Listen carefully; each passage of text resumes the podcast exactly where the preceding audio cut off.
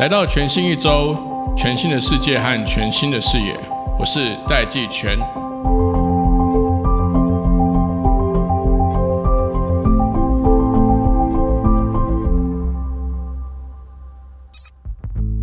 今天这一集全新一周，我们特别邀请到 DigiTimes 的创办人黄清勇、黄社长来到节目当中。在这一期里面，黄社长和我们聊到台湾在少子化下，我们的高科技人才的策略应该是什么？他也大胆的提出，我们应该把新竹科学园区复制到其他和我们友好的国家里面，同时也和我们聊到 AI 时代台湾的优势究竟有哪一些，我们一起来听。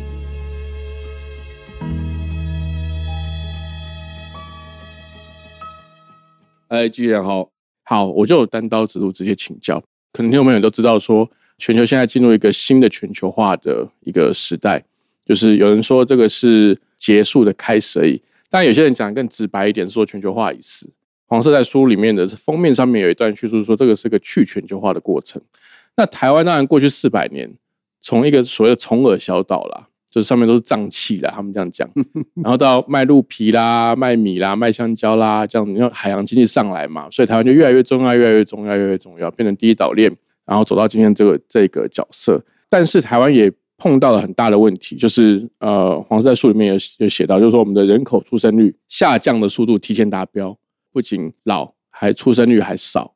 所以黄色在里面提到一个很重要的科技政策，或台湾的一个产业政策，甚至大的战略政策，叫做我们的科技产业应该要放空。黄色可不可以先跟我们聊一下完整的想法是什么？第一个哈、刚才季全提到台湾四百年，我们从一个蛮荒之地变成世界级的科技岛链。那独立思考的能力是我们在民主社会里面最珍贵的资产。我们有没有想过这件事情？台湾已经这么强大了，但是我们的自己的主张是什么？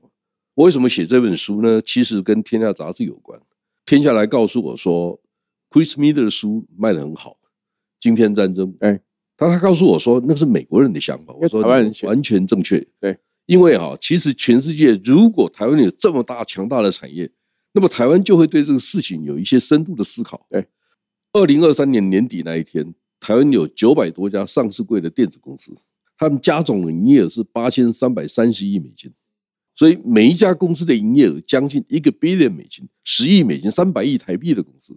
那他们要的是什么样的资讯？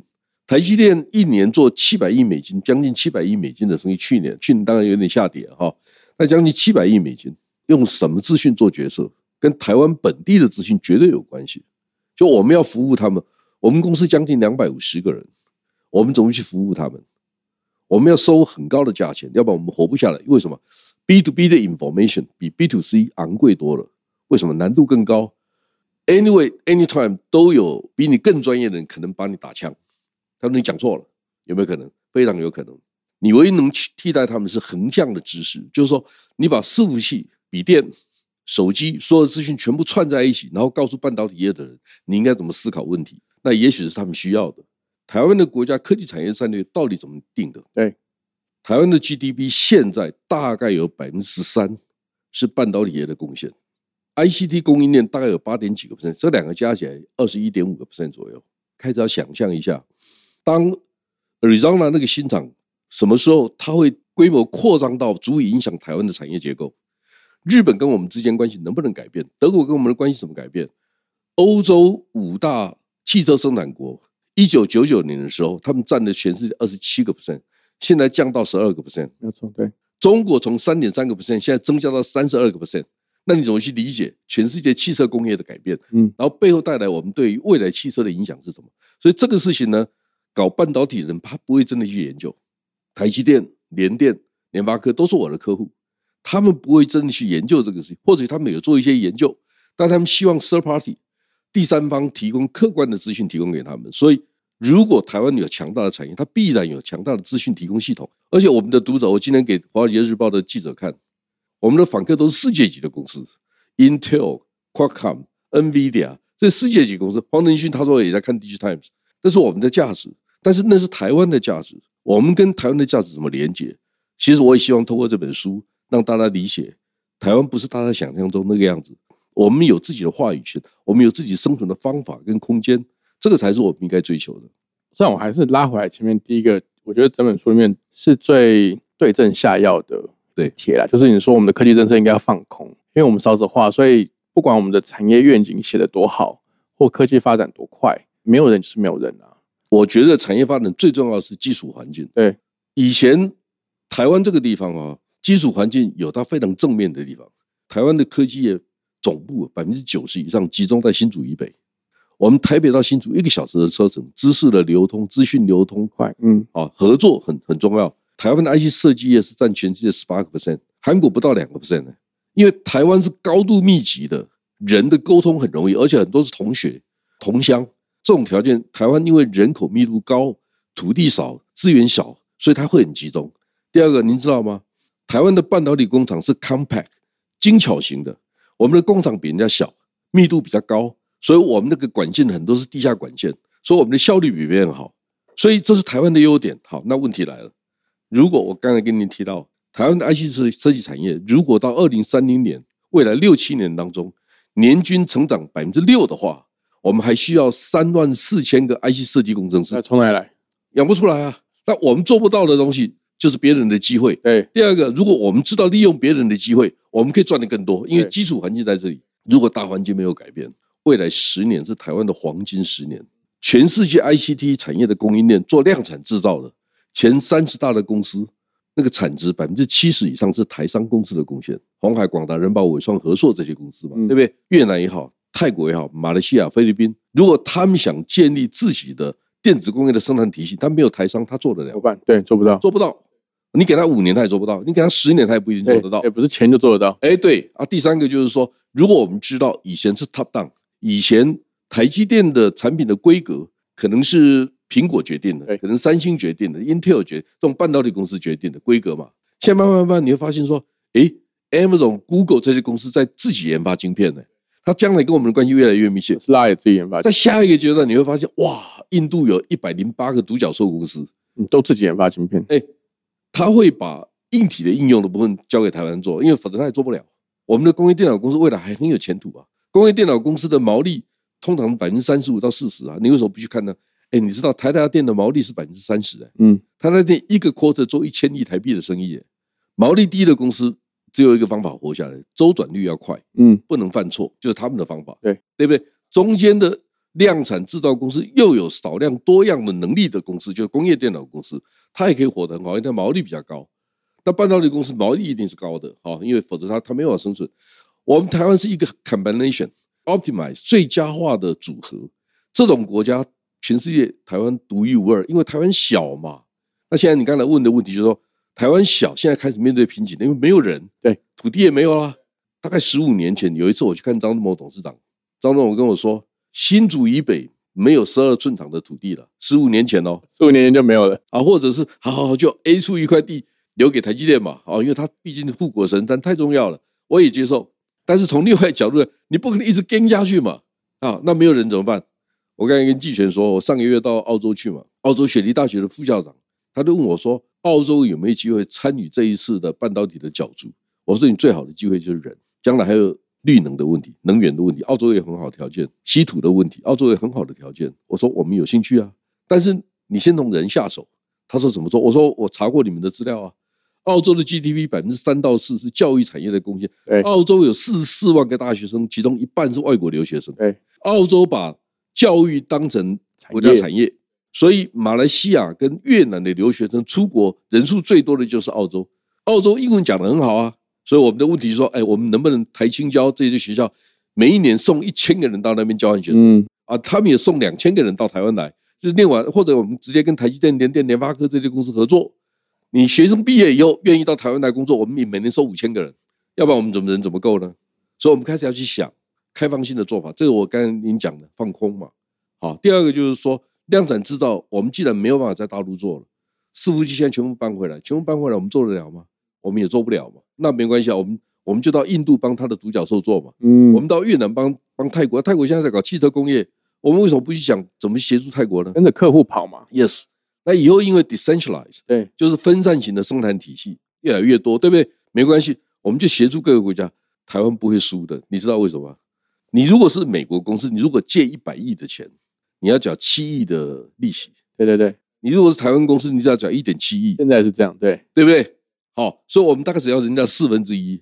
量产的公司没有钱怎么量产？嗯，周转资金的周转要要够嘛，对不对？那台湾就是没别的，台湾就是烂头寸太多， 对不对？你知道我们有成本低，对我，们有非常庞大的外汇存底嘛，我有存底，我们几乎没有外债嘛，呃对，所以我们最好的优点就是我们的钱嘛，没错，钱就是现在过去都给我们的量产制造公司做，前三十大 EMS 制造厂百分之七十的产值是台商，那其他是谁？嗯，除了日本、韩国之外，菲律宾、越南、泰国、印度都有。泰国那一家叫哈娜，他们大概都是十几、二十亿美金的公司，他们是台湾的合作伙伴还是对手？定位上是对手，但是他们对对对对规模上不是对手所，以说 OK 因为因为大客户不会找他们吧，对不对？好，那另外一个角度就是说，我们如果到泰国去，我们把哈娜买下来，那他就变成伙伴啦、对对不对？对，这个仗打了半天，还是台湾人自己打。所以三十年前，三三十年前，我们开始做 PC 的时候，我有一个同事跟我开了一个玩笑：“哎呀，亲友，我发现一个问题。”我说：“什么问题？”他说：“台湾人啊，关起门来打得你死我活，嗯，打开门一看，发现躺在地上都是日本跟韩国人。” 这真的是这样子吧？做 PC 就是这样走过来的吧？对不对？我们现在更有经验，台湾人要知道我们的定位是什么。我们为什么相信一个美国的历史学家写的半导体？为什么不相信自己的产业分析师？是啊，那我就跟你请教，你你在书中提到另外一个，我看的时候简直是 blow my mind，就是说，因为我没有从这个角度思考过，就是你说我们应该把新竹科学园区就是放手的去海外设，把新竹科学园区复制出去啦。这个社长的想法是什么？第一个，我们跟很多国家没有外交关系。对，我是厂商，我不害怕被欺负吗？一定会啊，其他国家敢欺负新竹科学园区吗？诶他欺负科学园区会欺负到台积电哦，对不对？不是怕我们这个国家，大家怕我们是我们的半导体业。第二个，新竹园区是台积电的 base，如果有一个 flagship，有一个旗舰撑在印度、撑在泰国、撑在越南，我告诉你，台商会跟着去。那我们就有一个 infrastructure，我们有一个 ecosystem。第三个，假设我是零件通路商，我愿不愿意去？我当然愿意啊，我在那边可以服务更多人。没错，对不对？彼此信赖嘛。在我们这行业最大的困难是什么？信赖，没错，对，对不对？而且时间是最大的风险。我们如果能够用半年，我们就授权就好了嘛。新竹园区印度分区嘛，为什么不就行好，呢？对啊，对不对？我们有太多可以想象的空间。科技业这个行业多变，但是它核心的价值不会改变。只要我们真的理解核心的价值，台湾就可以找到属于台湾的科技政策。相信我，台湾为什么到今天没有独角兽的公司，是因为我们的科技政策都在想美国跟中国的科技政策没。有想自己的，我常常讲，我们不需要独角兽，但是我们需要迷你独角兽。对，我们需要一亿美金价值的一百家就好，我不要三家十亿美金的嘛。三家十亿美金是政府好像有交代的，但是错了。台湾需要一百家一亿美金的，嗯嗯跟嗯，他一起把那个 infrastructure 建立起来，嗯然后你可以用控股的模式嘛，就是一个 holding company，你的 data 数据可以流通，你的 IT 可以流通，你的资金可以流就通，好啦，这种没有道德问题嘛？对啊你就必须照规矩办事嘛，没错没错对不对？前面你可能有不同的优势、不同的战略，各做各的，你才能发挥台湾的优势嘛。这是台湾最好的方法，所以台湾有很多这样的机会。其实不是只有软体业，硬体业也是一样啊。比如说做连接器的，有人做电脑的，有人做伺服器的，啊，或做 PCB 的，有人擅长单层、双层、四层、八层不一样的，就大家合作就好了。所以台湾应该要去思考，否则二代接班怎么接？我稍微做一个小结，所以我们刚刚讲第一个是放空，是说我们就接受我们人才不足的这个事实，干脆把这个视野给打开，看哪边有人，我们就往哪边去合作。那第二个呢，就是我们的新竹科学园区，它已经不是整场输出的概念，那是整个生态系输出嘛。 Yes。所以刚刚市长刚刚有提到一个很适合的地方是印度。那除了印度之外，有没有其他的国家是我们可以考虑？我我认为至少五到十个国家适合干这个。墨西哥为什么不行呢？哦，连不所以不是只墨考西虑哥、东南越亚南对也不对行啊，当然啦、哦，社长，其实在这个书里面呢，有一个经典赛八强的概念在里面，就是说现在的全球的半导体有七强，但是有一些这个开发中的国家还有可能可以争出第八强，这样其中就包含越南、墨西哥。对，那如果按照社长刚刚讲，其实愿意跟台湾海外新竹科学园区合作的国家，不就自然而然就会变第八强吗？半个世纪以前，谁会认为台湾会成为半导体大国？ 没有，没有我连想都不敢那时想。候还在做圣诞树吧的装饰什么，对， 我记得我一九九一年派驻美国的时候嗯啊，我有一个美国同事拿一个杯子，会唱歌的杯子 给我，不是卡片是杯子，然后我就跟他讲说，嗯嗯，哎，你一定不知道那个杯子百分之百台湾人做的。嗯他说你怎么知道？我说因为 Melody IC 是连电的，啊，连电市占率百分之百，嗯因嗯，为没有这种东西，因为社长也讲说，联电一开始起家的时候是做音乐 IC 的最便宜的。所以我们知道啊， Scratch 从起跑点慢慢起步的过程，全世界没有一个这样的国家。对，台湾从零开始，对不对？所以新兴国家要学的模式，绝对不是美国、日本、中国的模式没。错没错，新兴国家可能学韩国，可能学台湾，但学韩国有一个很大的后遗症，嗯所以我认为印度将来它的经济结构会比较像韩国，嗯，快速创造价值方法就是用大集团财阀式的财阀，所以它资本会集中，贫富差距会扩大。啊，台湾是属于中小企业型，对对，台湾中小企业的发展其实最健康，所以我常跟人家讲，我说我们是 harmless，对全世界来讲，我们是没有伤害的国家，嗯我们就帮人家做代工嘛。对，第二个，我先预告一下，品牌的价值正在大幅度降低。嗯你如果发现说 LG 这家公司最近宣布他们要转型成为系统整合公司，它不是只有卖电视机，它要卖智慧家庭。所以世界变了，你卖品牌也没价值啊。嗯嗯，嗯所以大同你还想卖大同电视机吗？世界变了它只剩电锅了， ，yes 还没有关系。土地，电锅如果还能够跟终端设备完全连接，哦做 local service 真也的可以耶，啊。对，现在没有完全没有办法，大同台湾有一百二十几个店啊，它为什么不整合？真的耶，比如说在地的服务，让高中职的学生他也有机会在地服务嘛，这个事情没那么难嗯做而已。大家都想什么？大家都想说，我有没有机会到台积电工作嘛？嗯，不是每个人都适合到台积电的，对不对？我们还有很多机会，或者我们帮台积电高收入人卖他咖啡行不行？我们卖他非常喜欢的咖啡行不行也可以啊。所以我们可以用很多的方法来创造这个社会的价值。一个产业，今天我们很幸运，为什么跟你谈这个事情呢？我说，我们永远都要记得，全世界有很多新兴国家会在不经意当中出现的天选之国。嗯，我们就是天选之国嘛。 对，在台湾赚钱一点都不困难，大家都同意嘛？哈，所以我们应该去想这个事情。全世界现在有八个国家，你刚才讲七个嘛，七加一嘛，七哈。加一八强，嗯大家不要怀疑，美国一定是手强啊，走强。为什又有么？《市场又有人才，孙子兵法》里面有一句话：“行之，敌必从之。”那句话是什么意思？就你把框架做好，让敌人、你的对手在你的框架里面跟你打仗，就美国人干的事情。对对不对？游戏规则美国人定的，他怎么会输呢？第二个，电子产品两大功能，一个是算力，一个是存储资料的能力。算力在台湾人手上，存储资料的能力在韩国人手上，所以韩国跟台湾都不会输，对对不对？第四个是日本，因为日本的设备业占全世界百分之三十二，材料占全世界五十六，少了日本这个事情也干不了。对，第五个就是欧盟，主要是德国嘛，德国，汽车工业，现在未来汽车很重要。汽车传统的汽车五十颗半导体，电动车可能一百五十颗。好，最后一个是 China，China 不要怀疑，它一定把它当成半导体当成策略性工业嘛。错战我略们，先跳过 China，第七名是印度。嗯去年哈，我到印度去讲课，印度的亚洲经济论坛请我去当 speaker，我是唯一的台湾人。跟我同台的有另外三个人，一个是 Infosys 的创办人，Infosys 的创办人叫 Murthy，对他就是英国首相苏纳克的岳父，哎，而且有有有英国首相，对不他对们？是对对对对对对，你这样他讲是印想起度来对最大的软体对对外对包商的创办没人，错没错他，是大富豪，对，印度现在跟英国的角色好像跟之前对调了，是吧？第二个是印度的信产部的部长，嗯第三个 Semi 世界的总裁叫阿吉莫诺恰。好，我们是四个人讲课，那为什么找我去？他们想知道台湾想干嘛，愿不愿意跟印度做进一步的合作这？样我我插个话，台湾有没有信产部啊？我很勉强，勉强有一个叫数位发展部不是晓吗得？应应不应该说算算他们是，因为我们可能只做半套，对，我们想的 application environment 应用环境，我说你在台湾推动的实验场域，什么都不要想，全部乘以三。嗯，他说为什么？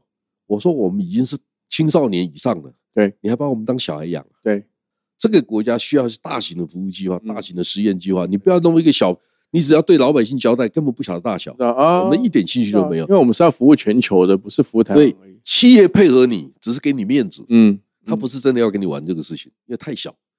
如果你知道台积电六百八十八亿美金的营业额里面，可能有百分之四十到四十五是资本支出，那他就要投资三百二十亿美金呢、没错，台积电会去申请政府的补助专案不，会，绝对不不会会吧，对不对？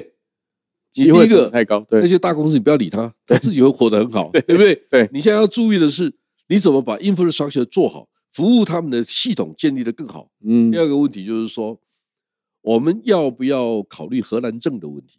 嗯，就是我们太偏向一太个依赖这个产业，对，对我上次到戏谷的时候，我去拜访联发科戏谷的负责人，他是爱尔兰裔的。我说你怎么看这个事情？他说我是爱尔兰来的，爱尔兰要不是集中在制药科技，我们能有今天吗？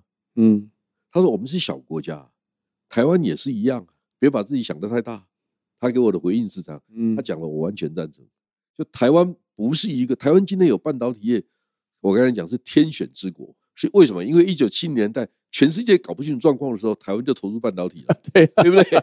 然后呢，一九八五年，然后美国要修理日本，哎，对，美国有些日本。对，啊第二个，一九八五年个人电脑起飞了，对台湾就稀里糊涂赚了很多钱，就进来了，对然，后就发现需要很多半导体，那我们就需要我们的很很多半导体设计的人，做啊，那对美啊，国回来一些，台湾自己培养一些，然后就开始把 IC 设计产业建立起来。你看运气多好，对对，真的然后呢，哦无缝接轨啊，现在的无话缝，接轨对，不止哦，我告诉你，后面还有资金的问题。嗯嗯，为什么？因为一九八零年代的时候啊，银行的利息是十几帕，嗯你如果要赚的钱还银行利息，发现帮银行打工啊，所以他们就干了一件事，干脆 上市，就一大堆公司都在九零年代上市嘛啊。对那我们就把那个基础建立起来，然啊后，社会把钱全部丢到股股票来，对对不对？我们的股市就很活跃嘛对。对对对对对，哎，所以它是整个的过程。然后到两千年的时候，我们发现了，哇，规模实在太大了，我们没有人，没有土地。啊，大陆说来来来，你到大陆来，我们用我们利用大陆的生产基地，要把这个工业做立起来然。后又接过去了，对，广达曾经一个月生产六百七十万台的笔电，那怎么做？你在台湾做有可能吗？不可能嘛！台湾每一段都这样子，然后到二零一八年，川普又改变了世界嘛，然后就说你不能去大陆了，那我们开始有压力了，对不对？每一次的压力都是让台湾重新思考国家战略的时候。我的问题是，我们的官员有没有认真在思考这个问题？嗯其实官员不需要什么都懂，官员只要听得懂就好了。嗯，第二个，他知道怎么 take action for 未来五年、十年甚至二十年。这个方法是什么？我拉回来谈更重要的事情，就是说现在 AI 来了嘛，台湾有什么样的机会？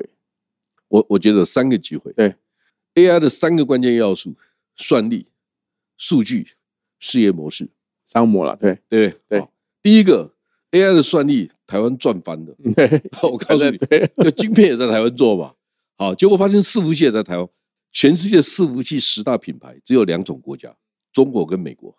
中国的三家公司，联想、华为跟浪潮三家占全世界十二个 percent，剩下八十八个 percent 全部是美国的。嗯对，美国又分成两种，一种是 cloud service provider，就是 Amazon、Microsoft、Google 这些公司，它有云端服务的。好、这个是他们都在前十大。另外是谁呢？另外就是 HPE，就惠普、Dell，还有一个叫 Supermicro，他们都跟台湾有非常密切的关系。哎，你知道 Supermicro 的工厂在哪里？在桃园巴德，嗯所以都是台湾公司啊，对不对？血统也是吧，对，对不对？纯的很纯工的，厂也在这儿嘛， 对对对很纯嘛，对对不对？对，它只是挂在美国而已、哦。对对对好全世界的供应链的东西，大部分在台湾手上，半导体在台湾手上。如果真打仗的话，十兆美金起跳，而且十年之内很难恢复。我们应该从这个角度去思考问题嘛。那台湾为什么会不可或缺？那我们就继续让我们不可或缺吧。第二个就是说，数据哈、坦白讲哈、数据来自应用端的一种数据，第二个生产端的数据，生产端的数据台湾很强哎、对啊，我们是小，我们应该去思考啊，传统的国力，传统的国力什么？土地、面积、人口，对不对？哦，这是我们所谓的国力。对，新一代的数位国力，包括你软硬体的生产制造能力、整合能力嘛，这个是新一代的数位国力。第三种国力是未来的能源国力，绿能革命它可能带来的影响，我们应该从三个 dimension、三个面向去思考这个问题。我们软硬体的实力好到这种程度，全世界都想找我们。那我们请问一下，我们的外交官受过这种训练吗？ 我们还在谈诺鲁、诶，诺鲁就是一万一千个人口的国家，那我们不要再花太多心思在，我们应该去想，我们跟德国什么关系？哎还是们还是跟回到日本什么对关还系是回到上讲的，先辨识我们自己的优势嘛，就是这是数位国力的部分嘛，对不对？所以这个时候就牵扯到 data 对数据的总量、数据的品质都是关键嘛。对，好、你有了这个东西以后，你开始去 identify，重新去定义你的 business model 是什么？举例来讲，人工智慧会不会对我造成影响？会啊，但是我 welcome。全世界电子业供应链资料量最大的在台湾，台湾最大的是我们。那我为什么不是用定义问题的方法来找资料呢？举个例子来讲，我回来我就找我秘书，我说：“你帮我在 ChatGPT 查一下，红海到印度为苹果生产智慧型手机，请你给我策略性的建议。”四个关键字，ChatGPT 上面说，二零二一年九月以后的资料都没有。好，所以我就知道我一定打赢嘛，对，所以我就回来我们的 database，我刚才选这四个关键字。第一个我是行家，Apple 主要的产品可能有十种，iMac、iPad、iPod，反正 iWatch 等等的，好十种。Apple 公告的供应商有两百家，Apple 有一百种关键零件，你按照时间分配，把资料亮出来的时间做前后的排序，你可不可以找到最好的资料？我的问题是，我知道联发科在台湾一万三四千个员工的平均薪资去年是四百九十九万，我只要替代他一个人，我就赚到五百万。所以我要节省他的时间，嗯，我并不需要去打败他啊，这是第一个问题。第二个问题，全世界电子业的资讯分成两种，一种是产业的 outlook，比如说二零三零年全世界半导体会到达一兆美金，或低轨道卫星是指三百公里以以上的或者以下的，它怎么定义这个事情？听美国人的，我们没这个本事，嗯。但是亚洲的供应链的资料，亚洲 ICT 十八线的资料，我告诉你，大概百分之五十在台湾。嗯，中国、日本、韩国大概十到十五个 percent，其他的国家不到十个 percent，因为没有话语权，所以台湾拥有一半的话语权。如果我第一名了，你怎么跟我竞争？那我可不可以说哈？我就比照台积电说哈全世界的新闻，可不可以？所以台湾可以以小博大，上市对下市，所以这才是台湾这个小国家要做的事情。我们把数位国力无限制的扩张，因为你复制的成本很低，嗯，所以软体跟硬体最大的差异在哪里？硬体每复制一个产品，比如说做一台笔电，你如果需要一千块美金，你的材料大概八百块，对不对？复制成本很高，但是事业模式很容易复制，软体的事业模式很难复制，但复制的成本很低。所以，如果你能够把软体后面的价值能够串联在一起，你的价值会很高。所以，重点是 maximize 那个软体的价值。现在问题来了，台湾拥有这个国家无形的硬体制造是一个价值，但是整个连接在一起的 ecosystem 是一个软体的价值。对，台湾的软体价值要复制到其他的国家，协助其他国家很容易。嗯，第二个，我们没什么压力，我再给你十年你也打不过我。你如果了解这个产业，你会有 confidence 说没问题，我们可以处理这个事情。像所以那像 AI 来了，那台湾的有哪些商业模式是可以去留意的？现在刚才回来就是说，第一个，如果从硬体制造算力这个角度，我们除了跟着黄仁勋、跟着 NVIDIA、AMD 之外，对，我们过去成功的四大主机板厂怎么成功的？嗯，他们有没有可能再 develop、再重新发展出另外一套计算的系统？嗯，因为现在很明显的，所有的算力系统太昂贵，对你必须所有的算力都回到云端服务大的云端服务公司。好，我们现在一个假设，中华电信好了，但是中华电信一定在想，如果我是七八十亿美金的公司，我比不上 Amazon、Google 嘛，对不对？我如果用一半的价钱或四分之一的价钱能够提供这个 service，那我能不能建立一个属于台湾本土自己被 secure、被控制、被管理好的云端服务体系？因为将来是 edge computing，对，所以边缘的运算，更多的终端设备会在台湾人手上。所以这个时候，我们必须去学习软硬体之间在终端设备上面的整合能力哦，这边很多机会在里面。太多，因为终端都是台湾人做的。对，就我刚才讲，其实最后牵涉到一个问题啦，钱的问题。嗯，就我们最有钱这个事情呢、短期间之内不会被替代。就大傻逼嘛，所以有很多负债国，但台湾就是没有负债，台湾又有这么多钱。对，所以短期间之内，其他新兴国家如果不是澳博， 如果不是用补贴啊什么什么方法对打这场仗的话，台湾不会输。嗯，只要你规规矩矩自由贸易。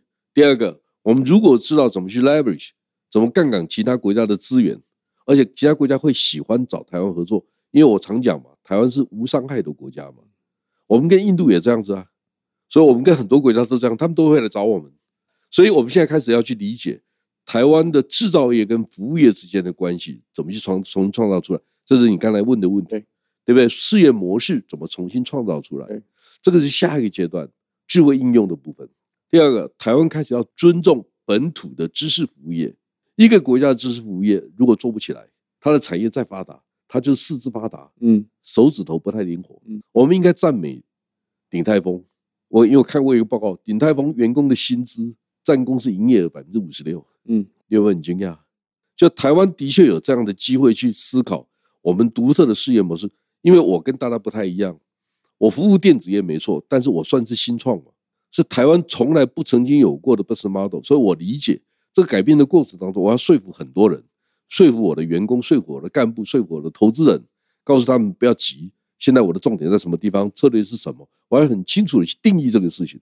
好，现在回来讲，台湾的电子业已经半个世纪了。我们一开始纯粹做代工，根本不晓得 business model 怎么做。我们做一台赚一台，或者做一台赚两趴，我们都做。现在经过半个世纪的历练以后，你要重新定义你能做什么，嗯，可以做什么。我想这一点比较重要。